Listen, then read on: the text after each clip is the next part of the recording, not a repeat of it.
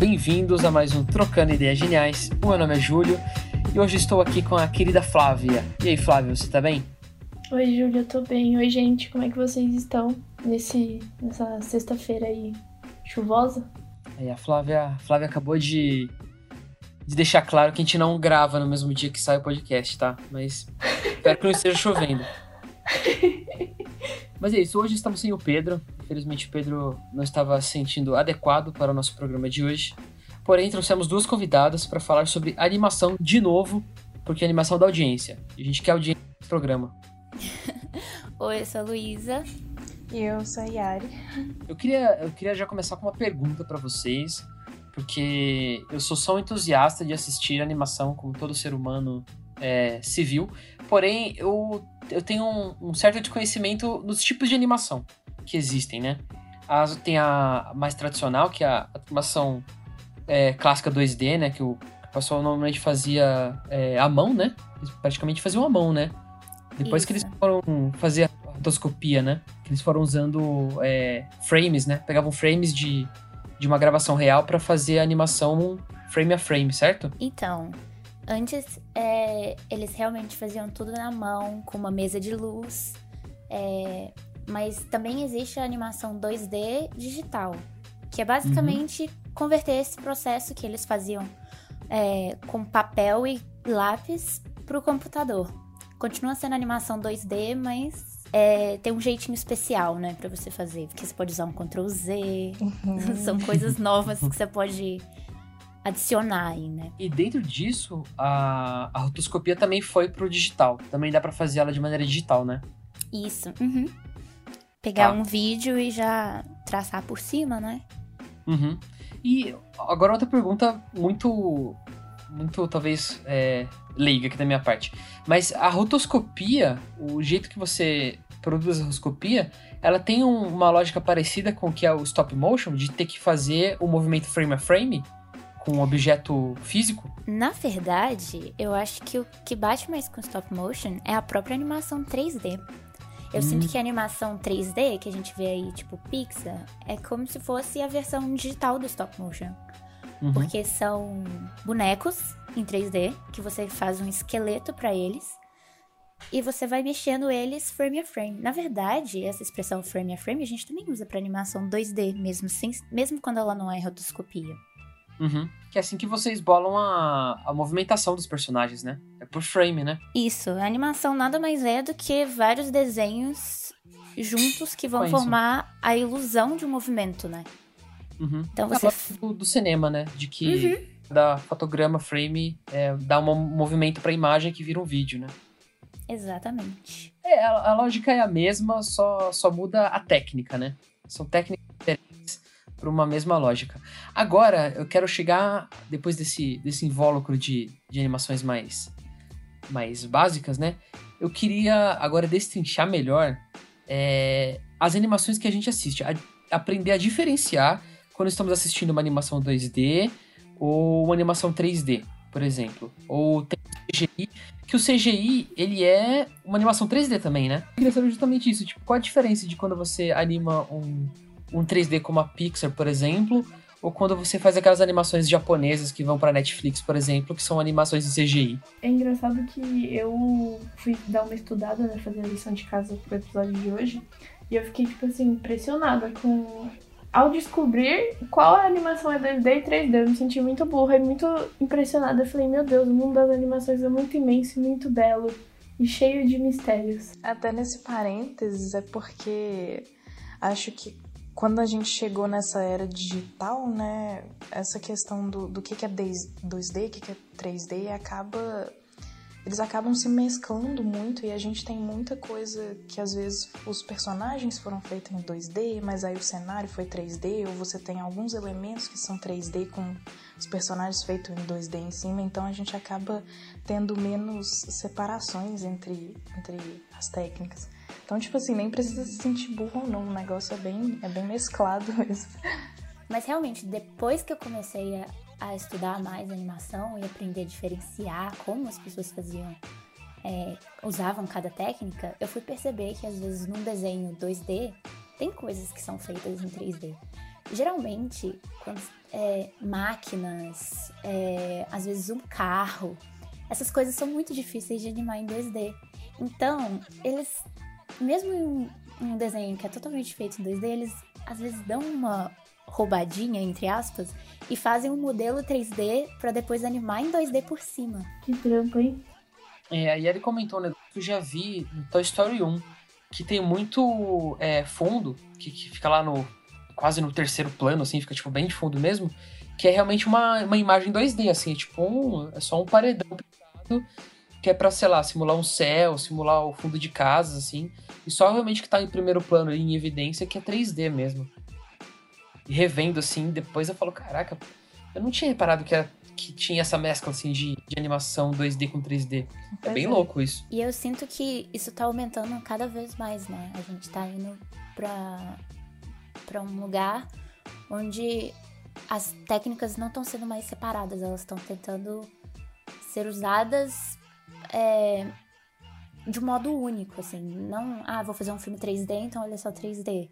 Mas o que, que eu posso aproveitar do 2D nesse filme e o que, que eu posso ganhar com o 3D? E aí vai misturando tudo, misturando junto com o stop motion também. E aí fica mais difícil ainda de saber, né? O que, que é o que quando a gente assiste. Hum.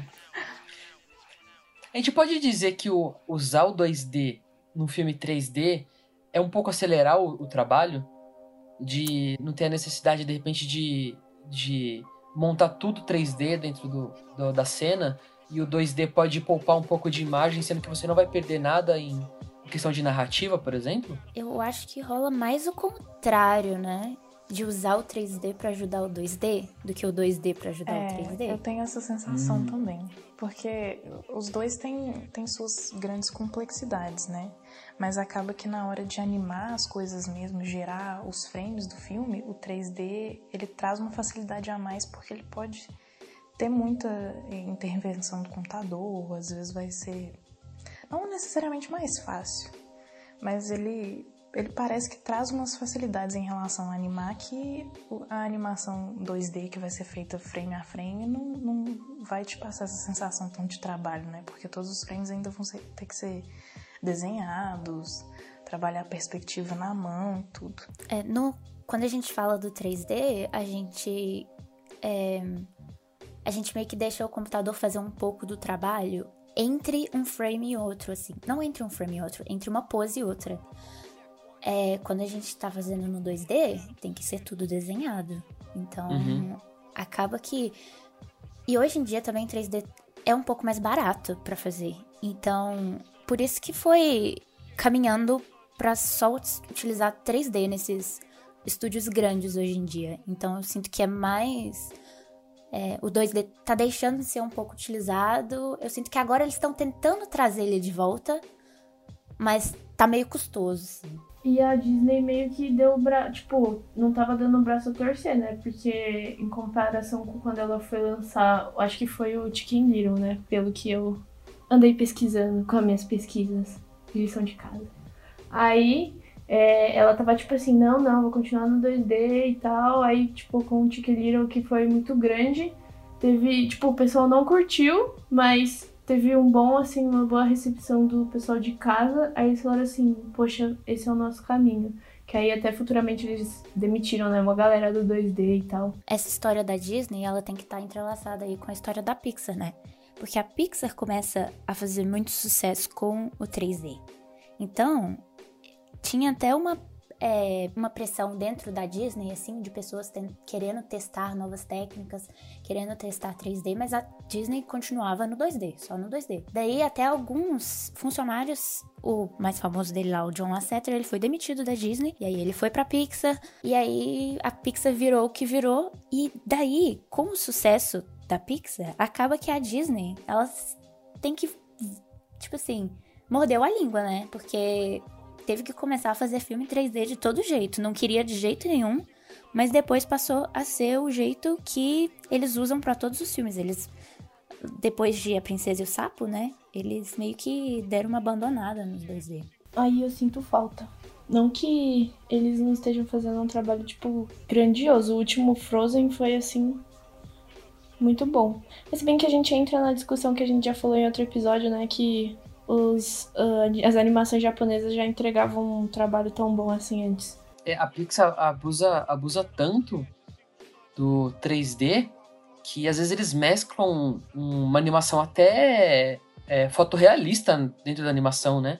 Eu lembro quando assisti o Bom Dinossauro, tinha umas panorâmicas assim de floresta, de água, de cachoeira, que eu falava, mano, não sei se isso é live, é tipo, parece um live action, sabe? E aí quando ia pros personagens, eles eram mais caricatos, assim, aí e mesclava com, com realista, eu falava, caraca, isso é tão, tão sinistramente animado que eu fico até impressionado. Eu tenho uma teoria de que o Bom Dinossauro foi feito só pra Pixar, assim, mostrar o que, que ela sabe fazer. Porque Portfólio, não tem outra né? explicação. É, é, tipo só um tirando onda com a cara de todo mundo, porque a animação é muito bonita e eles tentaram fazer. Realmente buscaram um realismo ali e tal, mas a história eu não lembro. É, ela é um pouco esquecível.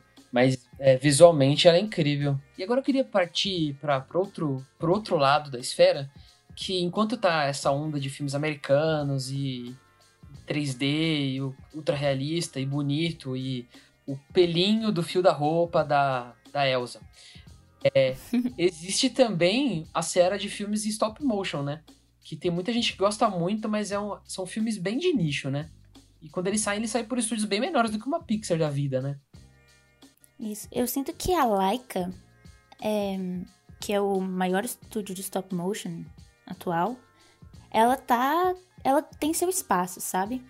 Mas, uhum. igual você falou, é muito de nicho, assim. Os filmes não não é uma Disney, né? Que chega em todo lugar, que todo mundo fala dos filmes, mas dentro da animação, ela é super, nossa, super reconhecida, super admirada. É engraçado que quando eu via stop motion, eu achava que quando eu era criança, né? Eu achava que era animação para adulto. é, Passava então, essa impressão. Tem um ter mais sombrio as animações da Laika, né? É, eu ficava assim, Sim. assim, não é uma animação para mim, nem para família, é para adulto. E é engraçado, né? Porque eles usam bonecos. Então, assim, parece que é uma coisa de criança, só que justamente por ser bonecos que se mexem, parece meio macabro, né? eu pois tinha é. medo de Coraline quando eu era criança. Eu não Ai, quem não tinha, esse filme gente? porque eu era muito medrosa.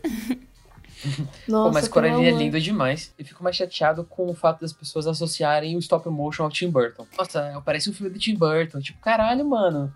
Tim Burton só produziu um filme lá atrás, cara. Júlio, pra, pra você se sentir feliz, eu nem sabia que ele tava envolvido em Coraline. Não, em Coraline não, mas ele tava envolvido no... Não. no, no extremo do Jack, ele era um do, dos roteiristas do filme e produtor. Tanto que o diretor do Coraline é o mesmo diretor do Jack, né? Eu não sabia, tá vendo só? Meu Deus, eu fiz a edição de, de casa errado. Errado não, mal feita. Mas eu não então, sabia mesmo, não. Vocês acham que é. é acham não, né? É, é mais caro produzir em stop motion? Pelo menos dá a impressão que é. Porque assim, igual vocês estavam falando aí de. Né, da questão, a gente tava falando de misturar as técnicas e tal o 3D que a Laika tá, o, o, stop motion que a Laika tá fazendo hoje tem muito do 3D também. Por exemplo, tipo Cubo, eles tiveram efeitos especiais que, que foram finalizados no 3D e eles têm um pouco de é, eles fazem referências de animação para eles não fazerem a movimentação dos bonecos do zero. Então, às vezes, eles fazem a referência da animação no 3D antes e depois fazem o stop motion dos bonecos para auxiliar, né? Porque é um negócio muito trabalhoso. Se você erra uma posezinha do boneco, você já às vezes você vai Nossa. perder uma cena inteira. Mas assim, não compara um filme da Pixar. Pelo que eu tô olhando aqui, uns dados, o Cubo foi 60 milhões e o último filme da Pixar, Onward, foi 200. Então assim... Nossa! existe ah, uma pequena diferença. Meu Mas é porque Deus. é Pixar também, né? Eu sinto que eles fazem é. os filmes mais caros. Então aí. retira. É, tem que parar pra, pra lembrar também que existe todo o custo dublador aí, né? Eles sempre colocam é, atores bem caros para dublar os personagens. Uhum. Isso é uma fatia gorda do, do, do dinheiro do estúdio, né? Da verba do, da produção. Sim, inclusive, quando a gente teve aula de stop motion, é. eu falei, gente, por que, que eu não tô fazendo stop motion? Eu sinto que se eu fizer, eu posso acabar na laica, porque são dois pulos, não tem tanta gente assim no mundo que faz stop motion. É. Mas todo mundo faz 3D. pois é, dá essa sensação. Mas é essa sensação que passa, mas assim, parece tão complexo e complicado, assim. Ainda mais pra uma pessoa desastrada como eu. eu sinto que se eu. Sabe, se você encostar no boneco errado, acabou.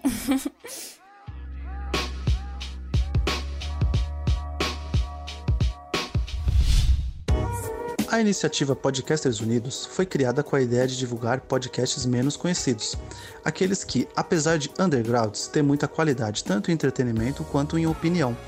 Por aqui você tem a chance de conhecer novas vozes que movimentam essa rede. Então entre lá no nosso Instagram, o arroba Podcasters Unidos, é só escolher e dar o play. Gente, e por que vocês acham que o Aranha Verso fez muito sucesso no meio da animação? O que, que ele tem de tão diferente, assim, que, que deixou as pessoas surpresas com a animação dele? Eu acho que tem muito da questão dele juntar essas muitas técnicas, porque ele veio como um 3D que não tem carinha de 3D necessariamente.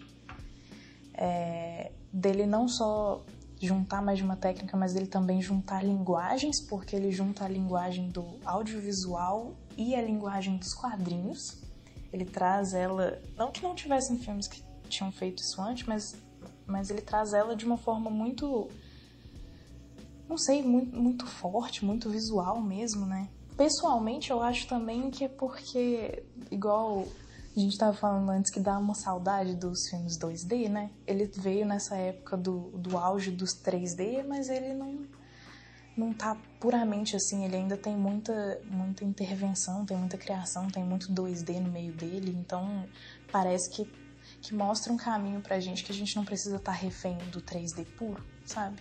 Tem outra coisa que eles fizeram que eu sinto que quando a gente assiste a gente não percebe, mas é algo que faz o filme ser mais especial. Porque geralmente as animações, elas são feitas em 12 frames por segundo porque isso já é o suficiente para criar a ilusão de movimento. Então, a gente quer ter menos trabalho, então a gente vai fazer só 12 por segundo, já tá de bom tamanho. Mas o Spider-Verse, ele é em 24 frames por segundo, menos o Miles. O Miles começa sendo em 12 frames por segundo, como uma animação normal, digamos. Enquanto o mundo em volta dele tá mais rápido, digamos assim. É, é, não é questão de velocidade, né? Mas ele tá. Existem mais desenhos formando aquela cena em volta do Miles do que para ele. Isso faz com que o Miles ele fique meio travado em comparação.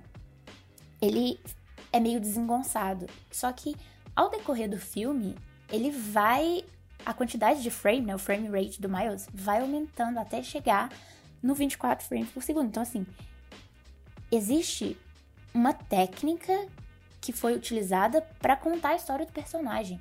Eles não simplesmente usaram a técnica e contaram a história de modo separado, sabe? As coisas estão totalmente ligadas. Tudo que eles fizeram no filme estava ligado com o desenvolvimento do Miles. Então, ele vai de um Miles que é mais tra travado para um Miles que aprende a lidar com os poderes dele e aí ele fica mais fluido. E ele começa a meio que fluir no mesmo ritmo do resto do filme, do mesmo ritmo dos outros, do Peter e dos outros Homens-Aranhas. É, acho que na animação isso vira uma, uma coisa sensorial, né? Porque se uhum. você faz isso com, com um filme normal, você acha que tem algum problema na, na sua televisão, né? Fala, nossa, o filme tá, tá dando drop frame, como eles chamam, né? Dentro do, dentro de uhum. cinema, falou, tá dando um drop, parece que tá pulando coisa, tá esquisito. Só que na animação não, né? Porque você consegue pegar um indivíduo, você consegue pegar um personagem da animação e ele tem um frame diferente do restante da animação. Tipo, é, é muito. É realmente uma técnica, né? Tipo, você pegou um pedacinho e diferenciou ele do todo. Não é como se o filme inteiro tivesse com um frame diferente de uma cena para outra, né? É, eu tenho essa dúvida muito louca, porque é, essas técnicas todas já existiam, né? E mesmo assim, eles fizeram um filme no qual não existe um, um filme comparável a ele. Isso que é muito louco, né? Porque, por exemplo, você pega os filmes 3D, tem vários é, filmes que se diferenciam, mas todos eles têm uma estética uma linguagem parecida. Eu, no, no meu, meu pequeno e, e minúsculo conhecimento de animações do mundo afora, eu não, não, não conheço nenhuma animação que tenha usado as técnicas é, usadas no Spider-Verse dessa maneira. Parece que eles pegaram. Eles parece que criaram uma tendência, talvez. A gente uhum. pode dizer assim. Ainda mais pelo filme ter feito tanto sucesso, os estúdios, querendo ou não, vão começar, eu espero, a arriscar um pouco mais nessa questão. Porque não adianta, vai chegar um momento que o 3D ele vai ficar limitado, como ele já uhum. tá. Porque ou ele vai pro realismo, ou ele vai mais pra questão de estilos diferentes. E assim, já chegou no realismo, a gente tem aquela aberração que é o novo filme de Rei Leão. Ah, assim, nossa. Perdeu a magia totalmente, né, gente? Porque não adianta, se você tentar fazer uma animação que é totalmente realista, você não. É outra técnica, outro estilo, outra coisa. Não... Depois que você chega ali, não tem mais pra onde ir. Aí uhum. você tem que procurar outros estilos, outras técnicas, outras formas de você usar aquele 3D. Porque senão vai ficar batido. Nossa, a, a Luísa acertou o ponto certo, porque eu ia mencionar Beowulf, que eu acho ele muito esquisito, mas lembrou do Rei Leão, que é. Ele não é esquisito. Ele, ele é bizarro, é. Assim, nossa, que, que. É muito esquisito. Eu prefiro até ver aquele GIF do leão cantando do que assistir Rei Leão. Meu Deus do Que céu. é muito estranho assistir Rei Leão. Não pode falar assim, tá bom? Ai, tem gente que gosta, né? Mas eu não. Não dá, cara. Parece que é o o Vale da Estranheza? É, é o Vale Sabe? da Estranheza. Que é aquele lugar ali que não é uma animação bonitinha que exagera nas coisas, mas ela também não é um realismo, ela tá ali no meio, porque o leão ele fala, mas ele parece de verdade. Então, assim, nossa, É tipo total. Cats, né? Que saiu é. ano passado todo mundo. Nossa, Cats é. Todo mundo ficou. Eu acho abismado. que devia ser proibido. Gente, eu não sei como que alguém sentou no, no, na, na ilha de finalização, olhou aquilo e falou: Isso tá muito bom. A gente precisa lançar isso no cinema. Não é possível é que ninguém avisou, sabe? É, como ninguém falou pro cara, cara, isso aqui tá muito horroroso. Para, para. Desistam agora. É muito louco. Que é um, é um nível de animação que eles fazem por captura de movimento, né? Eles, os atores estavam lá ensinando e tal. E alguém meteu o, o o Instagram ali e transforma todo mundo em gato. o efeito do Instagram. Mas assim, é um tipo de sobre, sobreposição de imagem que, que fica bizarro, né? Tipo, uhum. são pessoas antropomórficas num gato, com estaturas de gato, mas são pessoas. É tipo, ó, meu Deus, não sei como isso surgiu. Mas pelo menos tem a, tem Era melhor ter feito os filmes da Disney, sabe? Que tem os cachorros que, que mexem a boquinha e falam. Era melhor ter feito isso com um monte de gato, sabe? É porque, tipo, Cats, eles tiveram Ai, gente, eu fico pensando no dinheiro. Eles contrataram um monte de ator para fazer aquilo tudo e depois vieram no filme todo passando com, com efeito esquisito. Mas então acho que talvez em essência isso possa ser um live action, porque tiveram as pessoas atuando antes. Mas é, é quase um trabalho uhum. redobrado. É porque se a gente pensar que Sei isso lá. é live action, então um Avengers da vida também. Ó, que seria animação, um Avengers da vida também seria, porque o tanto de coisa que você tem que animar depois, é. tudo bem, é uma animação totalmente diferente. A gente nem chama isso assim, né, de animação. Pois a gente é. fala que é a parte de efeitos, é. né? É, não é, effects, é efeito especial que fala? Eu acho que não é, isso. é, né? É, efeitos visuais. Efeitos visuais. Ai, visuais que fala. Eu acho. Ele vem em etapas finais e tal. Quando você tá fazendo filme, você tem as etapas né, que você chama de pré-produção, produção e pós-produção.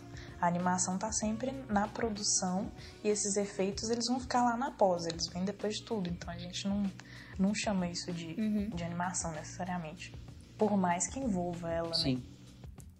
Eu queria voltar no, no âmbito da animação, eles falarem de, do Aranha Verso criar uma tendência nova. Ao meu ver, os filmes Lego trouxeram uma, um, um, tipo de animação diferente, né? Eles animaram Lego. E você parece que tá assistindo Legos animados mesmo. Uhum. Eu acho uhum. isso muito fantástico. Por mais que eu não goste tanto de assistir, porque eles às vezes são infantis demais, assim. Mas, por exemplo, o Batman Lego, ele é a parada mais bizarra de assistir, ou até o Lego Movie, porque, tipo, realmente parecem brinquedos Legos em movimento. Sabe quando estão vendendo Lego pra criança na televisão? E aparece Max Steel, assim, a criança mexendo Max Uhum. Steel e tal. É, é, é aquilo sem a mão do- da criança mexendo o boneco, sabe? Tipo, é os bichinhos se mexendo. Eu falo, caraca, isso é Uhum. muito louco, meu. É um stop motion, né? Você tá usando personagens em 3D reais, assim, Uhum. bonecos, mexendo eles, tirando foto. Mexendo os bonequinhos. Isso. E eu acho incrível no Lego Movie. Vou defender Lego Movie aqui, gente. Defenda. Porque eles usam isso pra história. Eu não vou dar spoiler, porque é surpreendente. Eu fiquei chocada É. com o plot de Lego Movie. Mas eles usam isso a favor da história. O fato de serem bonecos se movendo. Não, eles são né? Não são nem Uhum, bonecos, eles são, São peças. peças. que exatamente. juntas formam alguma coisa, né? Eu ia falar que aquele filme que a criança tá assistindo super entretida, e você fala assim, tá, não, não tô nem ligando pra essa história. Mas a animação é tão, é tão diferente que você quer assistir pra ver o que vai acontecer com aqueles. Tipo, o que, que aquela animação vai te trazer até o final do filme, sabe? Uhum. Você fica vidrado assim e fala, caraca, isso é muito louco, mano. Aff, vou ter que assistir, tô que sendo a- influenciada. O que a Luísa falou, tipo, os caras usam o plot deles serem Lego pra, pra narrativa. Aí quando isso acontece, você fica, nossa, mano, eles, eles usaram o Lego pra, pra fazer o final do filme, mano. Aí é muito louco mesmo.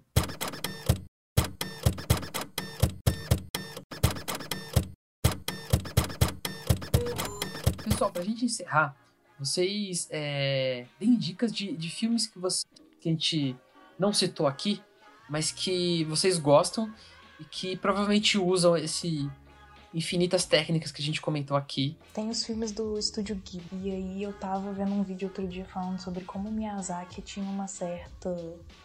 é, não sei, acho que uma certa resistência em incluir o 3D nos filmes dele, e eu queria lembrar em algum que ele, tipo, cedeu e acabou usando um pouco de 3D. E aí eu acho isso muito legal, porque pra mim Ghibli é um negócio muito, né, 2D, e nem, nem ia notar que tinha algo feito Esse tá o Vidas ao Vento. Acho que o Vidas ao Vento tem coisa em 3D, né? Tão misturado que é difícil de achar. Eu pensei em pônio, mas aí eu dei uma rápida pesquisada na minha própria cabeça e não no Google. E apareceu Shihiro. Vocês viram que eles Vai fazer um filme, né, em 3D? é, vão fazer um filme todo em 3D mesmo? Ah, eu vi isso. Já saíram algumas fotos. Vamos ver, né, o que vai dar. Mas assim, estou ansiosa porque sempre gosto de ver esses estúdios explorando outros outros Saindo lugares. do- da área de conforto. Eu também tô animado pra assistir, mas Uhum. vai demorar 20 anos. É, vai demorar Tem um pouquinho. outro também, chama Lupin. É, o, o Lupin, ele é todo 3D, né? Ai, desculpa, falei errado. Não sei, gente. É, eu fiquei, Pra fiquei, mim Ele ficou confuso. é, eu fiquei Foi Eu confuso. também não conhecia não. É o- que qual é esse filme do Miyazaki? Eu nem era do Miyazaki mais. Inclusive, Miyazaki dirigiu um filme do Lupin. Foi um dos primeiros filmes que ele dirigiu, de, de fundar o estúdio Ghibli, foi. É o Castelo de Cagliostro. E ele é tipo um personagem europeu. E os franceses, os, os japoneses gostam porque, tipo, nossa, ele é europeu. Tem todo esse lance. É tipo One Piece. Que lá no Japão faz muito sucesso porque não é ligado à cultura deles o, o mote do desenho. Tipo, eles são piratas. Tipo, então faz muito sucesso porque eles acham muito louco. Tipo, caraca, eles são piratas. É só pensar ao contrário, tipo, o que faz mais sucesso no Japão, no fora do Japão é, é o que é, rela, é o que já é tipo vinculado direto à cultura japonesa. Então, tipo, Dragon Ball, que tem tipo tudo a ver com, com artes marciais, com Kung Fu já na China, o Naruto, que são ninjas e tal. Aí faz mais sucesso fora. Aí o que faz mais sucesso dentro são coisas que são tipo de fora. Eu acho que Klaus é um filme que a gente tem que citar dentro desse tema, porque, enfim, né, existe todo um purismo, assim, de animadores, tipo, ai, tem que voltar ao cinema 2D, porque o cinema 2D que era bom, fazer animação na mão, assim, eu não acho que isso é algo a se prezar desse jeito, sabe? A gente tem que, que avançar, a gente já fez filme 2D, tem que ver como que vai usar isso de outras formas agora. Mas ainda existe um apego, assim, com 2D que faz sentido, né? Porque também o jeito que aconteceu foi que simplesmente largaram o 2D pra mexer com o 3D. E daí, o Klaus, nossa, ele gerou uma comoção, assim, no mundinho animadores pelo, assim, por ser um filme em 2D. Muitos animadores já renomados, famosos, trabalhando no filme, que é o filme da Netflix. Então, assim, a Netflix quis abraçar um filme em 2D numa época onde fazer filme 3D é mais barato. Então, assim, todo mundo já tava super animado. Só que quando o filme saiu, eu sinto que o povo ficou mais animado ainda, porque o filme parece ser 3D. Porque eles usaram uma técnica de sombra e luz, fica parecendo realmente uma. dá uma tridimensionalidade maior pro desenho. Porque assim, o 2D, ele tem suas limitações, principalmente quando você vai fazer sombras e tal. Imagina, você vai ter que fazer isso para cada desenho. Cada desenho que você vai fazer, você vai ter que fazer o rascunho, você vai ter que fazer as linhas, você vai ter que colorir, você vai ter que fazer a sombra, você vai ter que fazer a luz para cada um. Então assim, não não seria fácil fazer isso do jeito convencional. Então ele foi atrás, a pessoa que estava fazendo os diretores do filme, né, e tal, dentro do, do estúdio da Netflix, eles foram atrás de uma técnica para eles conseguirem fazer sombras mais interessantes. E aí é uma sombra que se aproxima mais o, o visual do 3D, só que você ainda mantém aquela magia que tem no 2D. Porque querendo ou não, quando você tem animadores super renomados, fodas, no 2D, você tem um resultado muito divertido, exagerado. Eles podem brincar muito com, é, com as expressões dos personagens. Então, assim, o Klaus é um filme que ele. Você assiste ele, você percebe que tem algo diferente ali, sabe? Uhum. Eles casaram muito bem o uso do 2D e do 3D. Eu, eu, ignorei só porque vi que era Natal. Assim, é um filme de Natal. Mas ele, ele tem um um jeito diferente de olhar pro Natal. É engraçadinho. Vale a pena, vale a pena. É bem bonito. É, eu achei que era aquelas produções, sabe, tipo desovada de Natal, que vem um monte de filme de Natal. Eu falei, ah, tá um filme de Natal aí que eu não vou assistir. Eu não. É, desculpa, gente. Deixar algum dos filmes mais recentes da Like é uma coisa bacana também, porque. Porque é o stop motion, que não é tão tão falado assim e ainda vem com os efeitos visuais e auxílio do 3D, então acho que é legal. Filmes como é, o Paranormal, então em que, que eu gosto demais, que é o Cubo, porque ele é cheio, o Cubo é todo épico, né? Ele, ele enfrenta oceanos, ele enfrenta um monte de coisa que você ficaria tipo assim, como que a gente vai fazer isso no, no stop motion, né? Como que a gente vai animar um oceano e tudo. E aí eles usam a tecnologia dos 3D e o, o tradicional do stop motion de formas muito legais. Dá um resultado muito bonito. Eu tenho que ver, eu ainda não vi Cubo. Minha recomendação, eu não dava nada por esse filme, gente. É o filme do Pequeno Príncipe. tipo assim, a história é uma história assim. É... Crianças gostam, eu acho. E é, era mais bobinha, assim. Mas porque é a história do Pequeno Príncipe. Não né, vai gente? esperando muita coisa, né? O Pequeno Príncipe ainda. você não vai esperando, assim, a história épica que tem no cubo, porque você não vai encontrar. Mas eles criaram. O que eu achei interessante, eu vi o filme assim, tipo, ah, tô vendo nada, vamos pegar pra ver. Só que eu parei tudo que eu tava fazendo para ficar prestando atenção, porque o jeito que eles animam é muito bonito, porque eles criam duas histórias paralelas, que é a história de uma menina que tá lendo O Pequeno Príncipe e a história do Pequeno Príncipe do livro. E quando eles estão fazendo a menina, o mundo dela é em 3D. Então, a menina, a família dela, a casa, tudo em 3D normal. Só que quando ela começa a ler o livro, a história do Pequeno Príncipe é em stop motion. E é um stop motion de papel. Tem os tipo assim, eles criam para criar os personagens, eles fizeram os esqueletos, só que em vez de revestir com é, geralmente eles se revestem com é, tecido e.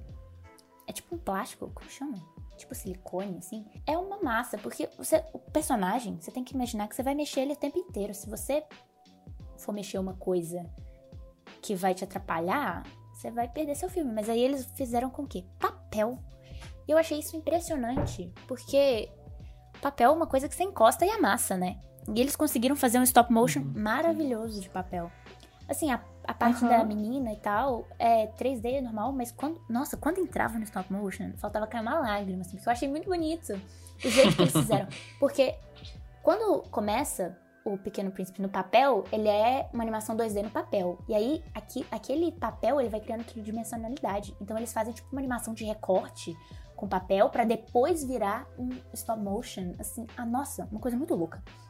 Mas eu achei muito bonito essa parte do início que eles vão entrando dentro do livro. Eles conseguiram fazer uma das coisas que eu acho mais incríveis, que é usar a técnica a favor da narrativa. Não simplesmente usar a técnica porque, ah, vou fazer um filme de animação que é em 3D, mas por que, que você está usando o stop motion? Por que, que o stop motion está sendo feito com esse material? Por que papel? Porque um livro, eles estão entrando dentro do livro e é uma coisa delicada. Como você passa aquela sensação de infância? Como você passa aquela sensação de delicadeza? Aí eles, tipo assim, você cria uma técnica para ajudar na narrativa, sabe? Não simplesmente faz coisas separadas. Nossa, eu acho isso muito foda. Então, eu ia recomendar o, o, Lego Batman, mas a gente já comentou do Lego Batman aqui, porque eu acho mal bonitinho.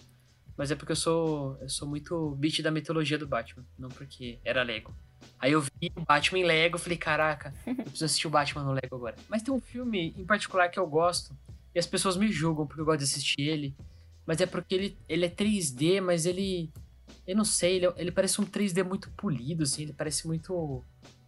Eu, eu não sei dizer porquê, mas eu acho ele um 3D meio polido e ao mesmo tempo ele, ele me impressiona. Que é o filme do Bob Esponja. que é o Bob Esponja, acho que é o Incrível Resgate, ou Resgate, alguma parada assim. Que o Bob Esponja tem que achar o Gary em algum lugar. Só que, tipo, mano, ele é um 3D muito estranho, porque, tipo, o Bob Esponja ele é um personagem 2D, né? E aí quando eu vi ele em 3D, ele, ele não sei, ele parece plástico demais o desenho, mas ao tempo ele é bonito, sabe? Ele tem tipo um, um quê de. Uhum.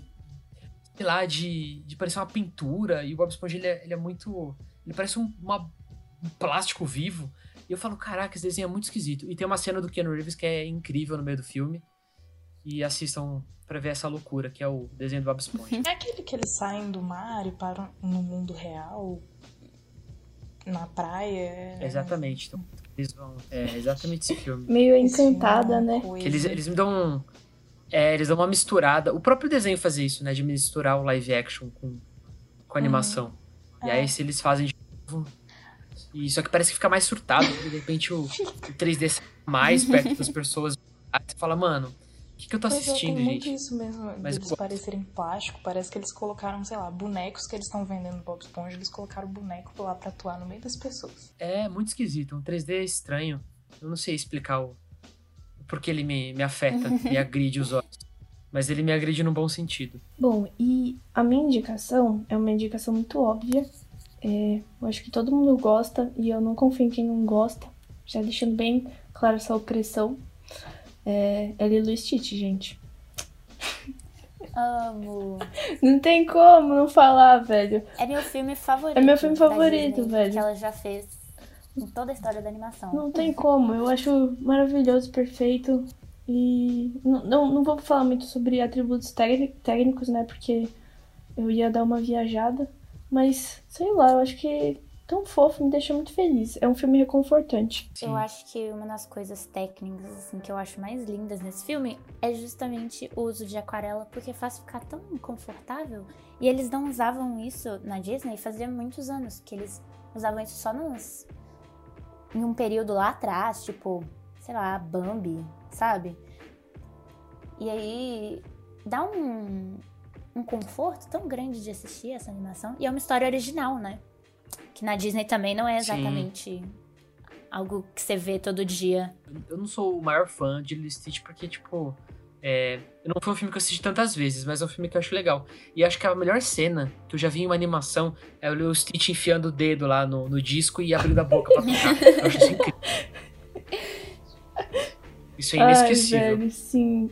Mano, todo mundo coloca de foto de perfil do WhatsApp o Lilo, o Stitch deitado e a Lilo de terapeuta dele. Então, assim, a gente já pode saber o impacto desse filme por aí, né? Então, assim, perfeito. Os personagens são muito reais, né? Sim. Você não vê uma, uma relação de irmã igual você vê em Lily Stitch, sabe? Elas gritando uma com a outra, falando: Ah, se você não gostou, compra um coelhinho pra pôr no meu lugar. é uma coisa muito real. Que combina muito com, com o estilo, com a técnica, com o jeito que eles desenham os personagens, tudo faz ficar muito confortável. Vocês já, já assistiram O Menino e o Mundo? Não, nunca assisti. Não. Assiste, por favor. Gente, esse filme é maravilhoso. O Ale Abreu, ele é brasileiro, né? E ele faz umas animações tão bonitas com lápis de cor, assim, tem um estilo tão. tão único. Sabe, eu nunca vi nenhuma animação no mundo que parece com a animação do Ale Abreu. E o jeito que ele desenha os personagens, que ele usa o som na animação, que ele faz absolutamente tudo é único. Não tem nem explicação. E é uma mistura, assim, de. de coisas que a gente conhece e, assim, América Latina jogadas num filme que é O Menino e o Mundo, que você fica assim, de queixo caído. Sério, é muito bonito visualmente. Caraca, eu preciso ver isso aí. Ainda mais por ser brasileiro, né? Sim. E é isso, gente. Eu vou pedir pra todo mundo que siga essas garotas maravilhosas que vieram dar uma aula pra gente sobre animação. E eu peço para que vocês também vão lá no nosso Instagram, é, arroba trocando ideias geniais, e digam pra gente as animações que vocês gostam e o que mais vocês querem ouvir aqui nesse podcast. A gente inventou essa pauta muito louca aqui sobre animação porque a gente realmente tem muitas dúvidas e acaba sendo uma mídia que a gente assiste muito, né? A gente acaba assistindo animação o ano inteiro, de repente a gente nem para pra pensar como eles são produzidos e como são as técnicas que a gente usa nessas animações. Uhum. E o quão trabalhoso é, então. Muitas palmas aí, todas às 8 horas da noite, batendo palma pra ilustradores e artistas e animadores. e é isso, gente. Beijo no coração de vocês. Até a próxima com o Pedro. E é isso, beijo. Obrigado, meninas. Obrigado, gente. Obrigada. Bom, obrigada a vocês também, viu? Tchau, tchau, gente. Obrigado e um beijo e um abraço.